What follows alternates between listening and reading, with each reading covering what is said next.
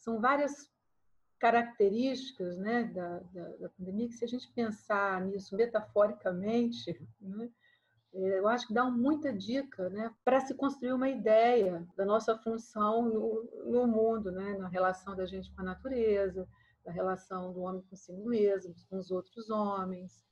Né? É, muito, é muito bom isso, é muito bom. Né? Que aí você vai criando estratégia de imaginação própria, né? que independe do vírus. Isso fortalece a gente.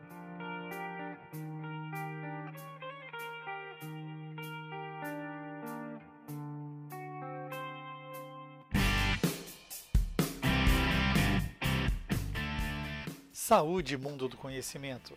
Esse é mais um podcast do Medicina do Conhecimento. Ciência e informação a qualquer momento, em todo lugar. Sou Pablo Guzmán, o anestesiador, e como compartilhar é multiplicar, seguimos com as dicas de conhecimento. Que tal falarmos sobre nossa saúde mental em tempos atuais? Sobre nosso trabalho, nossas famílias, nossas crianças. Conversamos com a doutora Alicia Colodetti, médica psiquiatra titulada em Psiquiatria Geral e do Adolescente. Muito obrigado, doutora Alicia, pela gentileza eh, de estar conosco, falando para os ouvintes do Medicina do Conhecimento sobre o admirável mundo novo. Estamos aí em frente a uma pandemia que aos poucos vem mudando as nossas relações interpessoais e o nosso trabalho. E eu gostaria de deixar aberto aí para sua apresentação, para que você é, fale para os nossos ouvintes Medicina do Conhecimento. Obrigada, boa noite, é, Pablo, pelo convite. Né? É uma honra estar aqui podendo falar né, para, enfim, para muitas pessoas, imagino. Né? Eu sou Lícia, sou médica psiquiatra, eu tenho residência médica pelo Instituto Felipe Pinel, no Rio de Janeiro, e atendo um consultório particular aqui em Vitória desde 2003. E, uh, enfim, médica concursada da CESA e desenvolvo alguns trabalhos nesses espaços, né? Sou titulada pela Associação Brasileira de Psiquiatria em Psiquiatria Geral e Psiquiatria da Infância e Adolescência. Nós é que agradecemos essa oportunidade para um assunto tão em pauta atualmente. Na sua visão como médica, qual o impacto da pandemia na saúde mental da nossa população? Enfim, uh, o que a gente tem visto atualmente né, é toda uma dificuldade de, uh, de adaptação, né, uma nova rotina, que é um desafio, enfim, imenso, né, uma, uma situação completamente nova, né, nossa sociedade, uma pandemia, como o nome já diz, né, se espalhou, né, para o mundo inteiro e ao mesmo tempo, né, numa situação é, inédita, acredito, é, na história da humanidade, porque a gente já teve tantas outras pandemias, né, certamente iremos ter outras ainda, mas essa talvez seja a primeira onde tudo acontece ao mesmo tempo. Né? Então, as informações, é a pandemia aqui, é na China, é pandemia no Japão, é pandemia em todo lugar. Né? Então, em outras situações que, é, ao que parece, assim, a história né, já vivenciou, essas crises, elas tinham, enfim, essa palavra meio assim, vinham como se fossem ondas, né? acontecia em um determinado lugar e depois chegava em outro. E hoje, com o advento da internet, da comunicação, isso tudo se alastra de uma maneira uh, jamais vista, né? Talvez antes do vírus chegar, de fato, a gente não sabe o que chegou primeiro, né? Se foi o vírus ou se foi a informação da pandemia, a gente já estava assim em alerta aqui, né? Então toda uma situação uh, de estresse, de, de ansiedade diante de uma ameaça desconhecida, né? Por mais que a gente ainda tenha uma série de recursos é, do que em 1918, época de gripe espanhola, então, uh, o que se instalou no primeiro momento, né, foi um medo muito grande e todos os desmembramentos disso daí, né, medo, ansiedade, reações depressivas, né, às vezes até reações de negação frente eh, a uma ameaça desconhecida. Então, isso varia muito, mas o fato é que essas mudanças que a gente tem observado, elas estão aí, né? Concorde eu ou não. As pessoas, as escolas estão fechadas, as pessoas estão usando máscaras, umas sim, outras não, mas a gente não encontrava ninguém andando de máscara por aí há um tempo atrás, né? Usam álcool gel, uh, então tem gente que não está podendo trabalhar, tem gente que está trabalhando demais, né?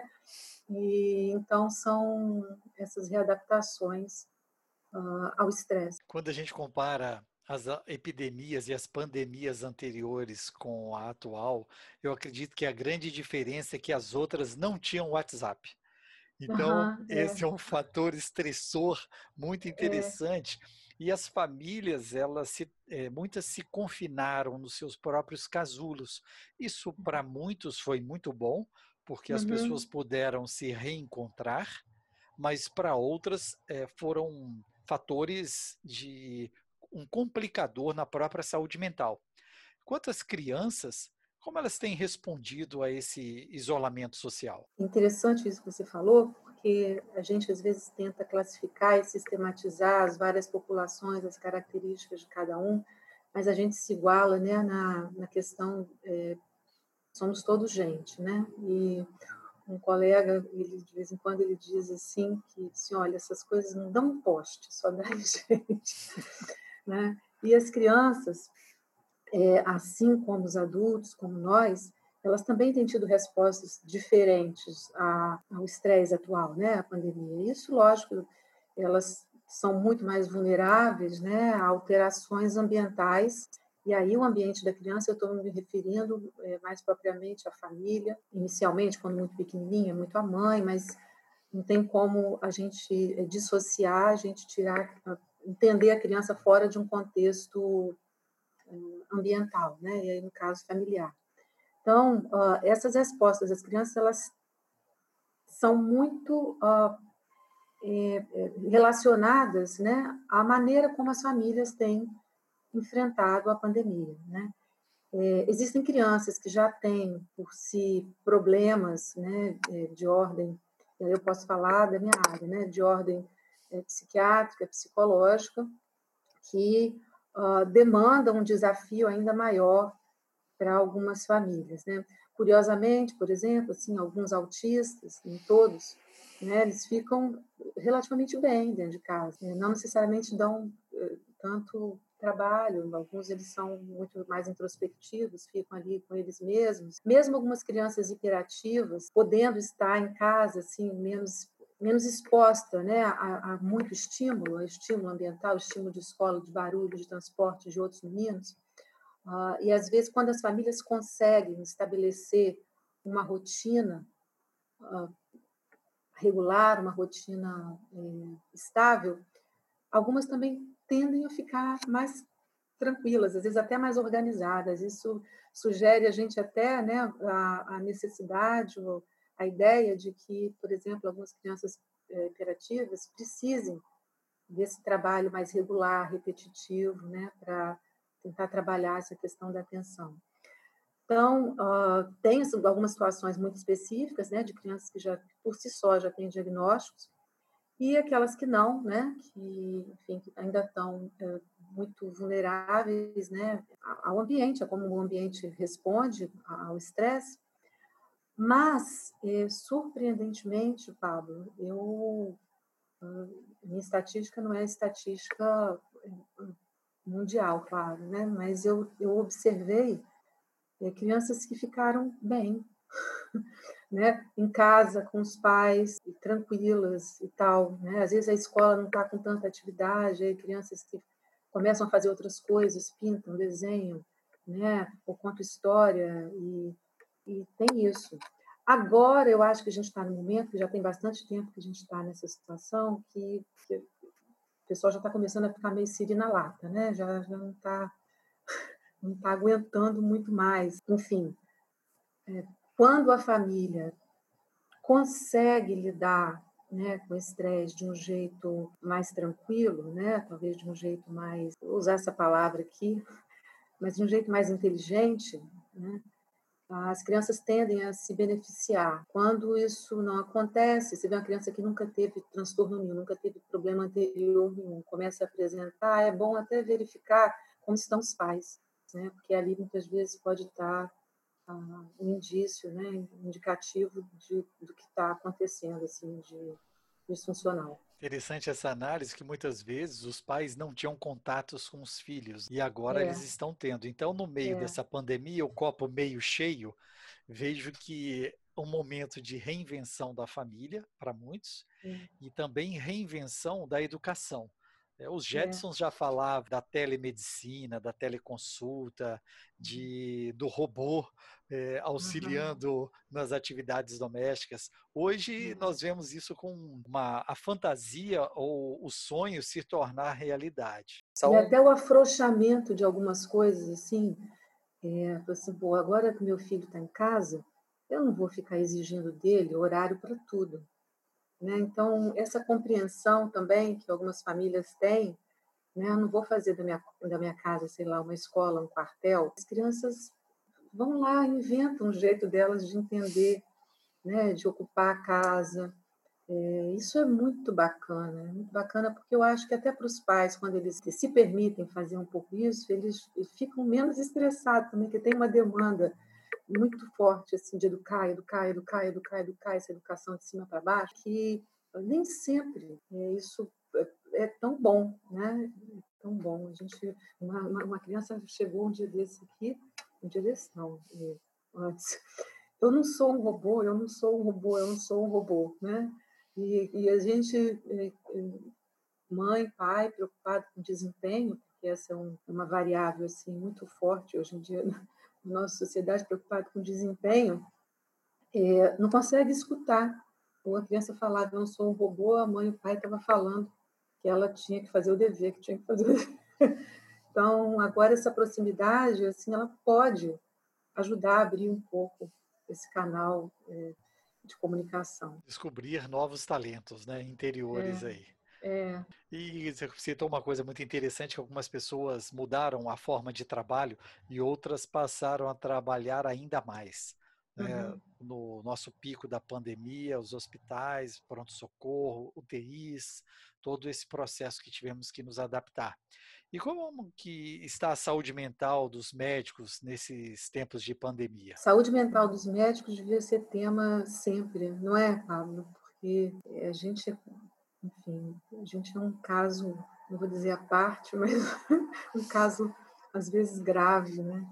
É, de um modo geral, o médico já tem muita dificuldade de pedir auxílio, de pedir ajuda, de reconhecer os próprios limites, né? A gente às vezes reage à nossa sensação de impotência, né? E de incompletude mesmo, de que não consegue fazer tudo uma, uma, uma, de uma maneira onipotente que acaba que desvirtua até, eu acho que o sentido do nosso trabalho, né?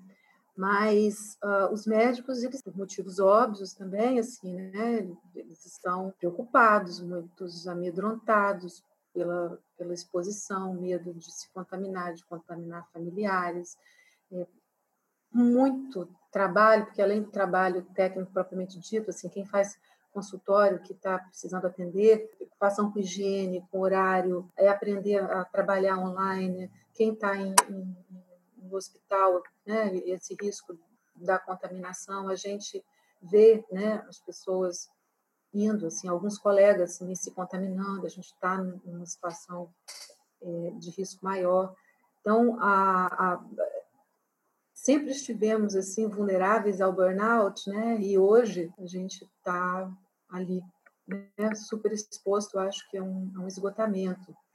É, é, muito importante para o médico pensar, é, prestar atenção um pouco em si, assim, reconhecer, eu acho que os próprios limites nesse momento, até para não, não trabalhar mal, né? A gente precisa estar muito atento assim a gente que a gente tem que estar melhor do que, é, pelo menos um pouquinho melhor, né, do que o de saúde, do que aquele que a gente vai prestar atendimento, né? O médico não Sim. pode estar mais doente do que o paciente. Cuidado que, que esse alerta, né, que a gente precisa fazer para os colegas, para nós, constantemente. É um Eu acho que é uma, é uma oportunidade de uma conversa franca né, frente a esse novo desafio e as pessoas às vezes comentam o novo mundo. Eh, eu uhum. tenho a impressão de que o mundo é o mesmo, As pessoas é uhum. é que têm que se redescobrir e se inovar. Uhum. Porque nós é que precisamos agora nos adaptar de forma cultural, de maneiras, uhum. as maneiras de trabalho, o contato social. Né? Uhum. Isso realmente exige de nós uma carga de estresse considerável. Uhum. Mas os diagnósticos, os pacientes e as doenças continuam. Nesse uhum. mundo diferente, existem novos diagnósticos? Quais os diagnósticos psiquiátricos mais incidentes no momento? É, no primeiro momento, que se viu muito, e se, se vê ainda, porque a gente, essa coisa de momento não é tão uh, desenhadinho assim, né? mas a gente vê esses, essas reações ao estresse, né? Daí, desde uma reação aguda estresse, onde é, frente ao medo, assim, aquela notícia de que a gente está numa ameaça, as pessoas podem ter sintomas de sei lá, começam a ficar mais insones, né? dificuldade de dormir, sentimento, às vezes, quando mais grave um pouco, de despersonalização, assim, que é uma sensação assim de como se você não fosse você mesmo, você se estranha, às vezes estranha o ambiente que você está, porque fica com essa a ideia assim do tempo, né? Do que fazer nesse tempo, assim, que ficou pouco definida, né? Como é que eu vou me organizar? Então, é, houve algumas situações assim é, que eu atendi. Depois, assim, de uma reação aguda no estresse, a gente pode pensar, talvez, numa coisa de ajustamento, né? Como que, que, que eu me ajusto, como é que eu converso agora com esse estresse, né? Passou, e aí como que eu me adapto às mudanças. Então, eventualmente, eu posso me adaptar muito mal, né? Ficar, por exemplo, com preocupações excessivas, não conseguir pensar em outra coisa, e aí eu agravo insônia, né? Eu agravo ansiedade, isso de uma maneira crônica eu posso precipitar para um transtorno de humor, para um transtorno depressivo, a pessoa vai ficando raivosa, mas aquela raiva para dentro, né? como que vai elaborando essas perdas, a perda da liberdade, né? a perda econômica, né?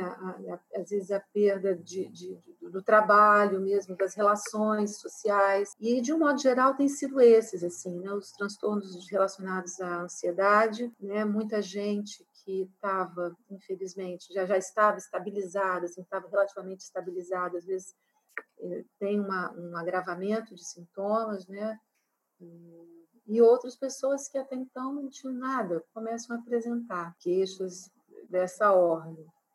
Então, atualmente, esses têm sido mais. Muita insônia, muita ansiedade, irritabilidade, medo, às vezes depressão. É o que a gente mais vê. E para esse, para essas situações, é, existem estratégias comportamentais que possam ajudá-la a lidar com o estresse provocado pela pandemia? É, muito tem se falado agora justamente sobre isso, porque como a gente não tem muita, a gente está no meio de uma coisa ainda muito desconhecida, o que nos resta é o presente, né? O que, eu vou fazer hoje? Então, tem tudo isso acontecendo, eu não sei para onde exatamente que isso vai é, dar, e, e, então o que tem se recomendado é tentar uh, manter alguma estrutura de rotina, né? não, dá pra, não é a mesma rotina, mas algumas referências à rotina é, que se tinha antes, assim, acordar, o banho, colocar uma roupa, né, para poder fazer alguma atividade, não ficar de pijama o dia inteiro, por exemplo, tentar estabelecer, às vezes até marcar as horas, ó, de tal hora, tal hora eu vou tentar fazer isso, de tal hora, tal hora eu vou tentar fazer aquilo, não é aquele trabalho, ah, mas eu posso tentar ler aquele livro que está lá há um tempão e eu nunca tive tempo, né, e aí eu, eu vou ler esse livro, né, ah, de tal hora, tal hora eu vou, marca, assim, tempo, né, e aí é uma, uma coisa muito muito particular, muito individual, assim, tem se pedido, né, para evitar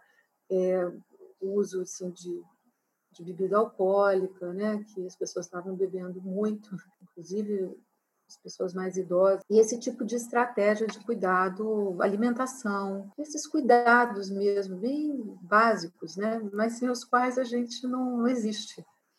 E aí, à medida em que eu coloco, eu acho, um limite, né, ou então eu desenho uma, uma estratégia, é, eu, eu me coloco dentro de algum lugar, aí te dá uma sensação assim, ah, agora eu tenho que fazer isso, tenho que fazer aquilo, aí eu existo dentro desse espaço, porque fora de espaço nenhum a gente, né, a gente não faz, faz, faz, parece que não faz nada, é uma sensação muito angustiante.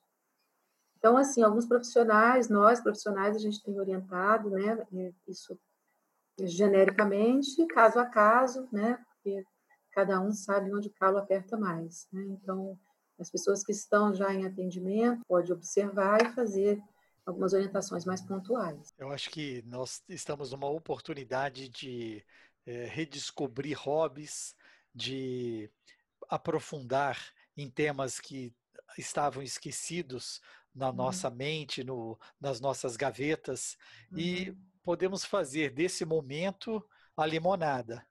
Né, é, né, para que a gente possa é, aprender e reviver, voltar nos, a nos adaptar ao mundo moderno, ao mundo que nos espera, já que nós não temos aí uma perspectiva de quando voltaremos. Né? É, e é interessante assim a gente pensar né, é, em aliar né, a, a tecnologia. Isso está curioso, eu estou achando.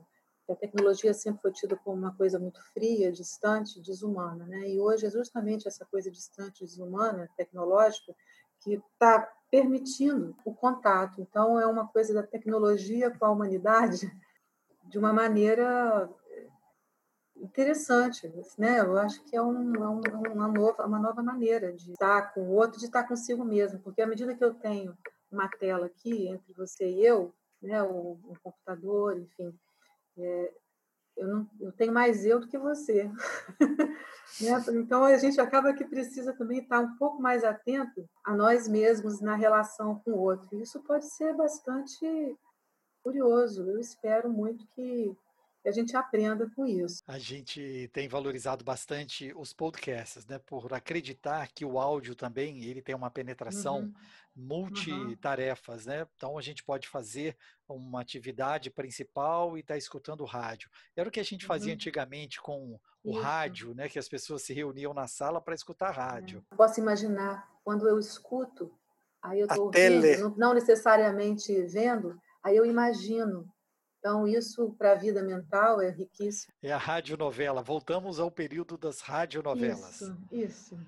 Agora, o que me chama a atenção também é que nessas questões de live, quando nós conversamos com as pessoas pelas telas, aparecem, na verdade, três pessoas.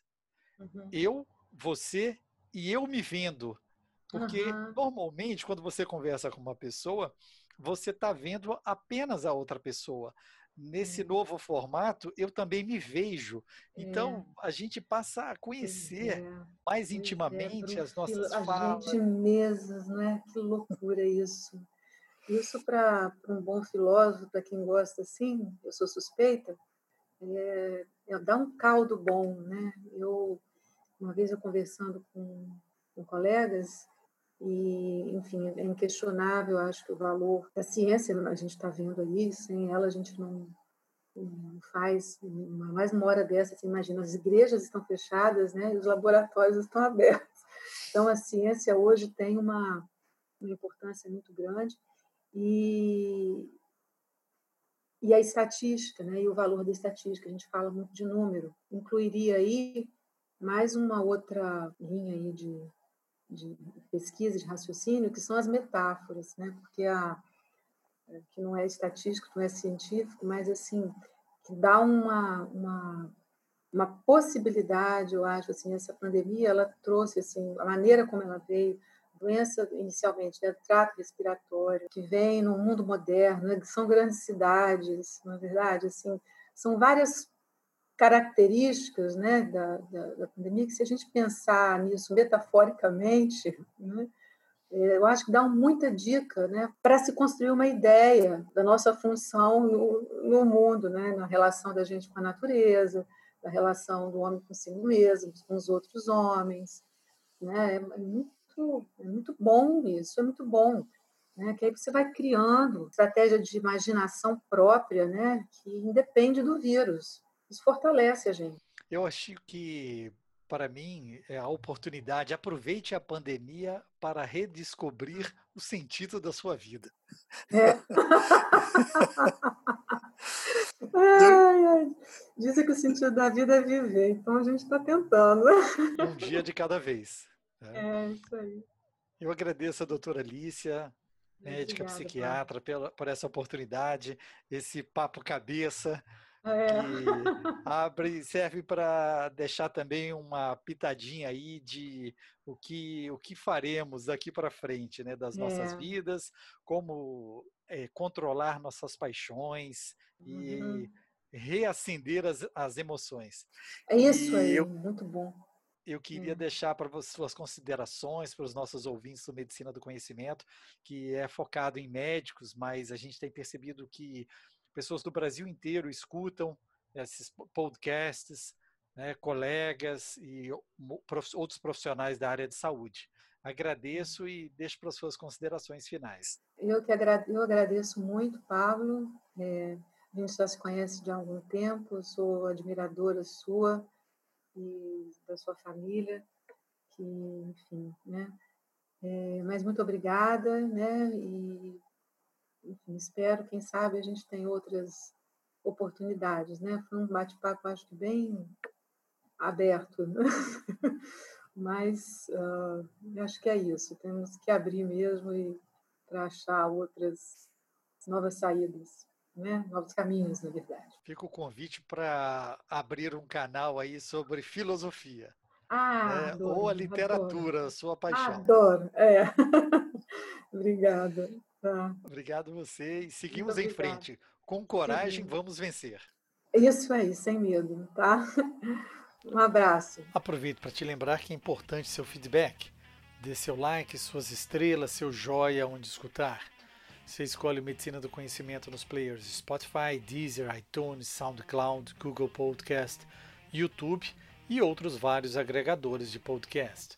Compartilhe nas suas redes para atingirmos mais colegas de várias especialidades, aumentando o nosso mundo do conhecimento. Escute a rádio web Medicina do Conhecimento pelo link www.medicinadoconhecimento.com.br. Você pode entrar em contato e sugerir o próximo tema. Fique ligado nas redes sociais, Twitter, Facebook e Instagram, Medicina do Conhecimento. Afinal, compartilhar é multiplicar.